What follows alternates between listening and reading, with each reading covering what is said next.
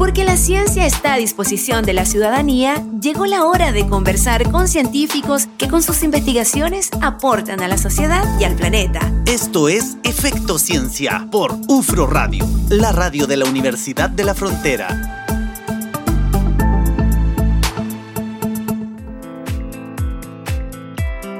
Seguimos haciendo Efecto Ciencia acá en UFRO Radio, Nati, esta tarde de día lunes, acá en la radio de la Universidad de la Frontera. Por supuesto, acompañándoles acá con este programa de comunicación y divulgación científica. Oye, ya lo anunciamos en el bloque anterior, ¿cierto? Nuestro invitado, primer invitado de esta, de esta edición.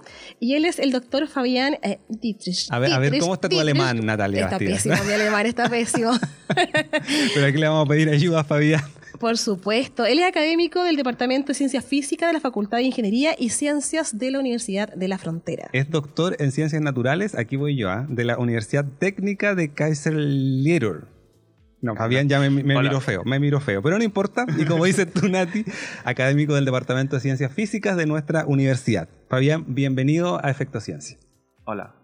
¿Cómo estás? Muy bien. ¿Y ustedes? Muy bien, gracias. Si quieres, si quieres no, nos corriges a tu apellido, ¿cómo se pronuncia en la universidad también? Bueno, como yo lo pronuncio en alemán es Dietrich y la universidad es Technische Universität Kaiserslautern. No, mira, eso no fue, no fue, un logro desbloqueado. Este, no, no, en esta oportunidad no. el alemán parece que no, nos faltó en, en el colegio.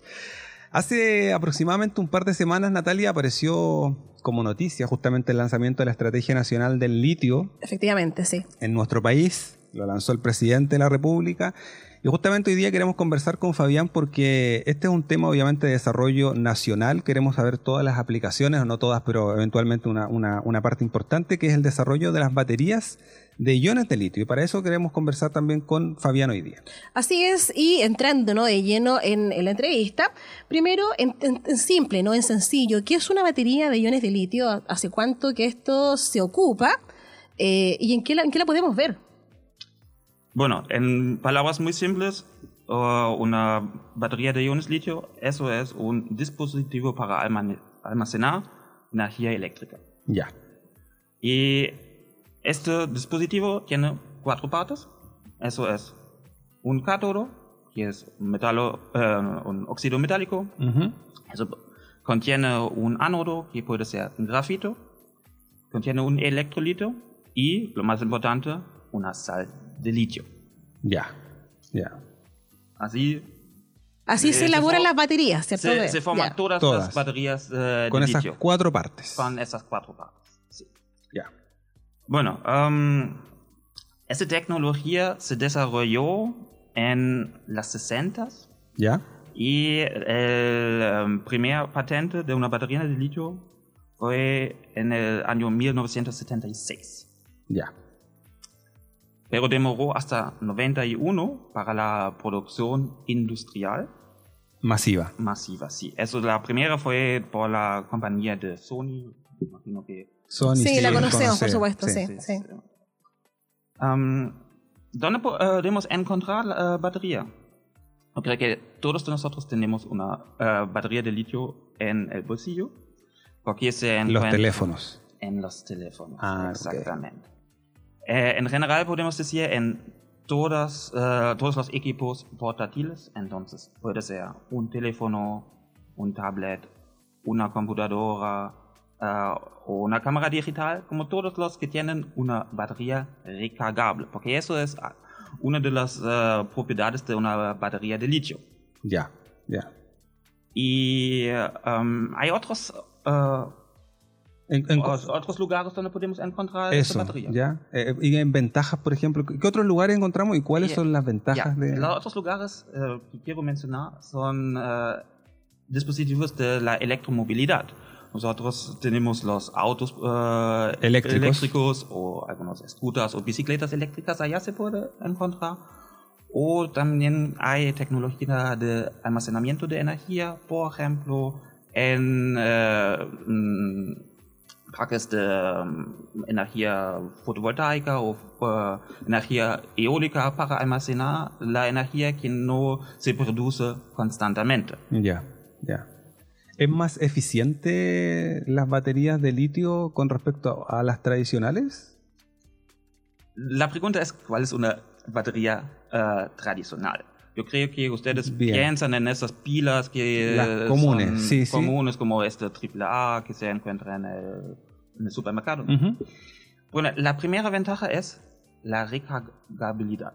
Entonces, las pilas que podemos comprar en el supermercado se puede usar una vez, Una vez.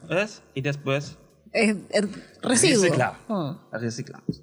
La ventaja de la, la batería de litio es que es un proceso reversible, entonces cuando usamos la energía podemos recargarla ah, y usar eh, el equipo portátil eh, de nuevo. Eso es una ventaja. Ya. Este sistema de las baterías recargables también existe más años y hay otros tipos. La ventaja de las baterías de litio es el voltaje. Porque el voltaje es más alto, hablamos sobre 3.6 volt eh, aproximadamente. Y eso es mucho más alto que otras eh, baterías recargables que tienen, por ejemplo, solamente 1.2 o 1 volt eh, del, del voltaje usado. Bien, imagino que eso igual va subiendo, ¿no? También como uno de los desafíos de ustedes, de quienes investigan esto, es que cada vez también eh, la cantidad de energía que se almacena en estos dispositivos, esta, te- esta tecnología, va aumentando, ¿cierto? Em, eso es una opción, pero eso no es el desafío. Em, el desafío no es eh, aumentar, eh, porque de hecho también se puede usar más que una batería. Podemos usar como un, un parque de baterías y cargar energía en, en cualquiera. Em, uno de los desafíos es la recargabilidad. Como yo dije que hay eh, esta opción, pero también tiene un tiempo de vida. Entonces no podemos hacer Para em, siempre. Eh, ciclos infinitos, Mm. como lo saben de su batería de, de teléfono. con el tiempo baja, por ejemplo, la capacidad del... eh, Va de la- disminuyendo constantemente. De hecho, tú puedes mirar cuánto exactamente. De 100, 90%, 80%. Sí, y eso, por ejemplo, es un, de- eh, un desafío... Claro. eh, Mejorar la durabilidad, la vida útil de la. Sí. Ya, ya. Queremos conversar también sobre los proyectos de investigación, cuáles son un poco la- las posibilidades y las aplicaciones de estas baterías y también cómo lo ha ido trabajando el doctor Fabián Dietrich. No, ya lo dije más. Está mejor, no, está, mejor. está académico del Departamento de Ciencias Físicas de nuestra universidad. Estamos haciendo Efecto Ciencia acá en UFRO Radio.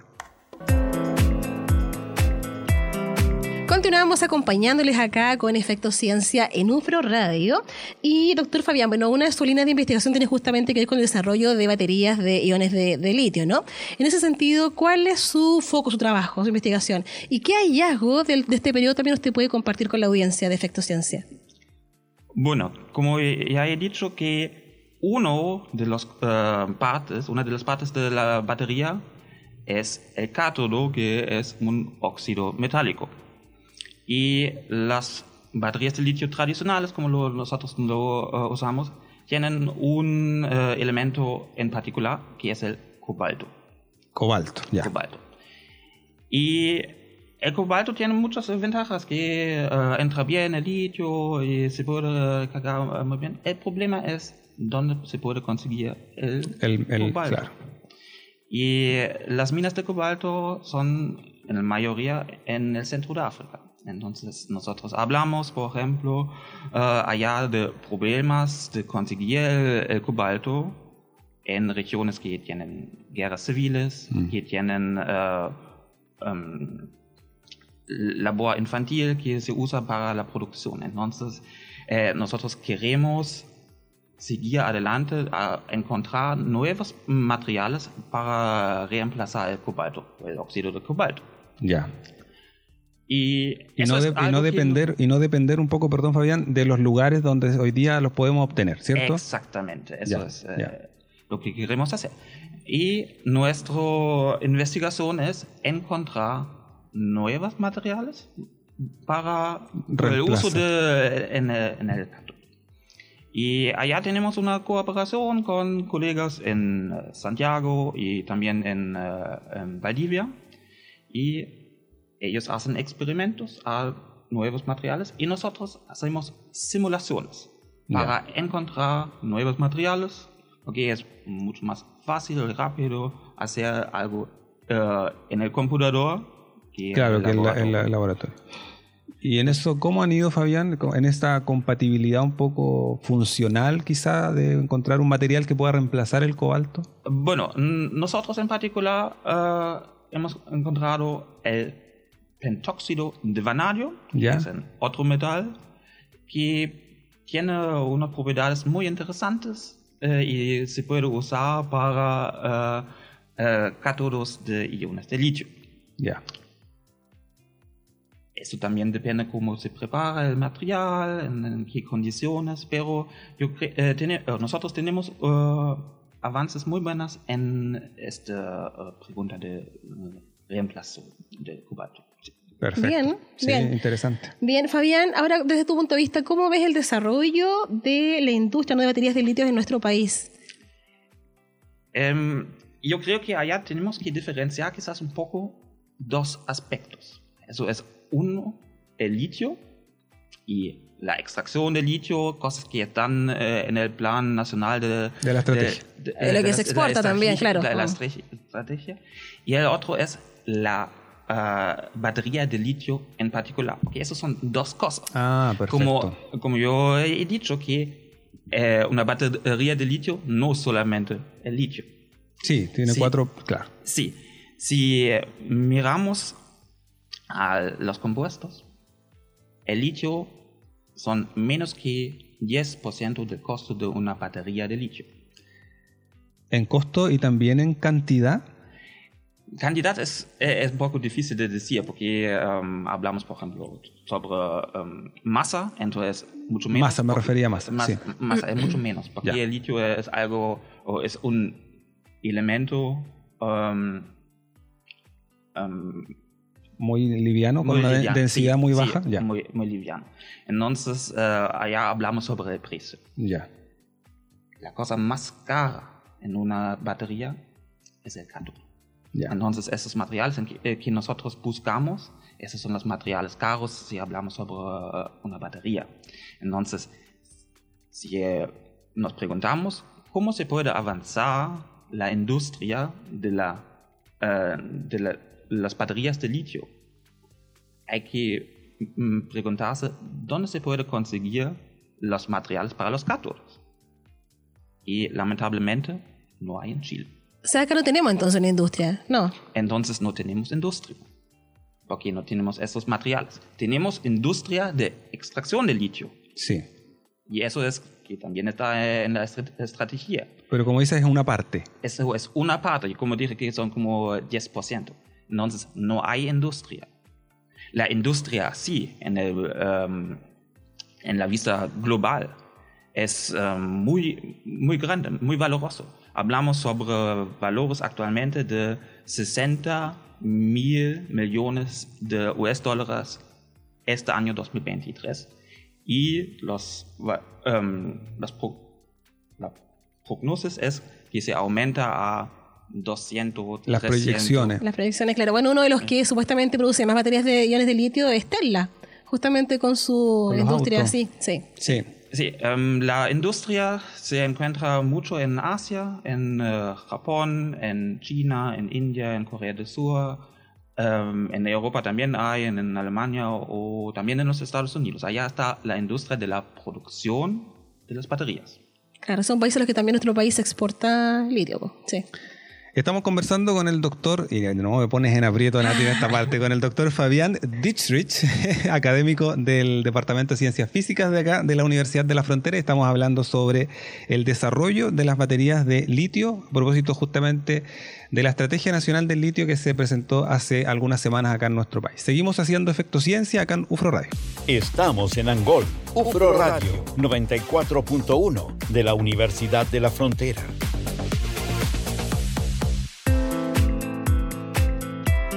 Continuamos haciendo Efecto Ciencia acá en UFRO Radio, hoy día aprendiendo acerca del desarrollo de las baterías con iones de litio, ¿no? Un tema bastante interesante porque además nuestro país se caracteriza por ser uno de los que tiene los mayores yacimientos también de litio, somos parte del Triángulo del Litio junto con Argentina y con Bolivia, entonces mucho desarrollo en torno justamente a este mineral. Eh, doctor Fabián, con quien estamos conversando en esta oportunidad acá en Efecto Ciencia. Pero diga el nombre completo, Natalia. ¿Pero por qué haces eso, Alex? Doctor Fabián Dietrich, muy bien, de académico, por supuesto, de la- del Departamento de Ciencias Físicas eh, de la Facultad de Ingeniería y Ciencias de la Universidad de la Frontera. Así como en el bloque anterior compartimos algunas ventajas ¿no? que, tiene, eh, que, que tiene la batería que, que se elaboran con iones de litio, me imagino que esto igual tiene algunos retos y algunos, tam- algunos también desafíos. ¿Cuáles ustedes identifican en este sentido? Bueno, eh, yo creo que eso es algo que siempre pasa si hablamos sobre minería, que hay un afecto al medio ambiente y hay un afecto también a la gente, porque si eh, um, eh, queremos extraer algunos minerales o también el carbono, eh, eso afecta a la persona que está justo allá y La o- o población cerca, de cerca, la claro. población. Entonces, eh, en el caso del litio, eh, que se extrae en el norte de Chile, hay el problema que se evapora mucho agua en mm, los, la producción de, litio al lado de las saladas y eso es en una región que tiene problemas con el agua porque está en, plena, eh, en pleno desierto. Y em, lo que pasa es que el agua subterráneo se pierde por la industria de litio. Ya. Entonces eh, hay algunos eh, em, re- reportes que falta el agua para em, la población que no tienen agua. Las comunidades, Las justo, los comunidades, sí. Licanantay, que están ahí cerquita también, de, Sí. en el caso acá. Mm. Sí, eh, eso es un, uh, uh, un problema muy grande y también hay que darse cuenta si eh, la estrategia es explorar, extraer más de, de litio, cómo afecta eso el medio ambiente. Claro. Mm. Aquí la, la- quizás la investigación, como en todas las disciplinas eh, transdisciplinar, o sea, ir mezclando un poco, el- en este caso, el, el trabajo físico-químico que estás desarrollando tú con el trabajo medioambiental, con el trabajo quizás más social, o sea, mezclar un poco el tema desde las líneas de investigación para encontrar estrategias quizás más, más eh, potentes de la estrategia de cómo abordar esta temática desde todos los ámbitos, económico, social y ambiental. Sin duda. Fabián, algo habías mencionado con respecto un poco a las aplicaciones de, este tema. Mencionabas el tema del desarrollo de la digitalización, la movilidad eléctrica.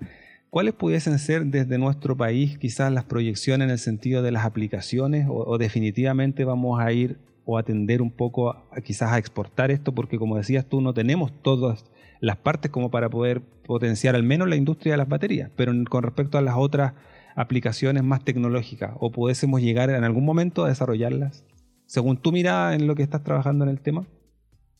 Em, Yo creo que eso es difícil. Eh, eh, tampoco quiero decir que Imposible. es algo nacional, porque siempre la, la ciencia es internacional. Mm, Entonces me imagino más que hay cierto impacto desde, los, eh, desde Chile para una cooperación más internacional. mm. Eh, y como ustedes también mencionaron que estamos en ese triángulo eh, con, Brasil, eh, perdón, con Bolivia y con Argentina. Argentina. Mm. Entonces, em, las opciones, pero también la- la, los problemas son iguales en los, eh, en los otros países. Entonces, eh, yo creo personalmente que debería eh, estar también una colaboración entre es- esos dos- tres países. Sí, sí, sin duda. ¿no? La ciencia, lo hemos conversado aquí, no tiene límites, no tiene fronteras, pero lo mencionaba porque generalmente son los países a veces más desarrollados quienes liberaron el auto, quienes liberaron... y nosotros nos quedamos como el generador de materias primas muchas veces. Justamente. Sí, eso mm, es también, hay, hay que comparar, por ejemplo, la dimensión, porque ¿cuántos millones de chilenos son? 17, 19 millones en comparación con eh, Países muy países grandes. más, eh, más potentes, más, más grandes. Y, eh, es difícil de establecer una industria Ah, un perfecto. país eh, muy pequeño. Por eso digo que hay que eh, hacer una colaboración con otros países. Y esa colaboración puede ser al base de que Chile eh, puede ofrecer el litio Otro cambio de- mineral, claro, y se va construyendo, ¿cierto? Algo ahí. y eh, al intercambio recibe la tecnología de otro país. De otro país. Y la investigación también. Sí. sí. Perfecto. Bien. Interesante. Fabián, ¿hace cuánto tiempo aquí en Chile? Yo estoy acá cuatro años y medio. Cuatro años. ¿En la Universidad de la Frontera? Sí, directamente. eh, ¿Qué te- llegué- y- y- llegaste a la UFRO. ¿Y la qué te ha parecido la universidad, el trabajo muy breve en este tiempo? Eh, bueno, eso fueron mm, tiempos muy diferentes. Como el Ya. primer año. ¿Viviste todo el estallido, la pandemia, todo? Exactamente. Intenso, Yo- entonces, la estadía acá. estuve todo el tiempo acá. que, eh, el primer año fue como, ah, ya, la versión eh, em, ya como light, liviana, la versión liviana, después eh, estallido Social. social, que tuve que trabajar desde la, desde la casa porque no pudimos eh, Ir a la universidad. universidad. Después de la pandemia, lo mismo. Y como ahora casi dos años estamos un poco regresando a la normalidad. Em, ya, eh, em, eso fue un desafío, pero por otro lado, yo, eh, yo llegué a Chile con una expectativa de encontrar algo nuevo, como Ya. Una nueva experiencia, como yo tuve eh, en las ciencias 10 años en Alemania, yo quería algo, saber Algo nuevo. bueno, las condiciones eh, em, de la vida em, diaria también Sí. son un poco diferentes, pero yo creo que me acostumbré bien y... ¿Te sientes chileno ya? eh, Lo dudo. Ah, lo dudo. lo dudo. No- Pero no- está no cómodo. quiero- no, quiero decir eso. Pero que- está cómodo. Está Sí, cómodo sí. en la UFRO y está cómodo acá en nuestro país. Fabián, Un agradecerte el tiempo por habernos acompañado esta tarde acá en Efecto Ciencia. Muchas gracias. Porque la ciencia tiene efectos sobre nuestras vidas y nuestro entorno. Esto fue la conversación de la semana en Efecto Ciencia por UFRO Radio, la radio de la Universidad de la Frontera.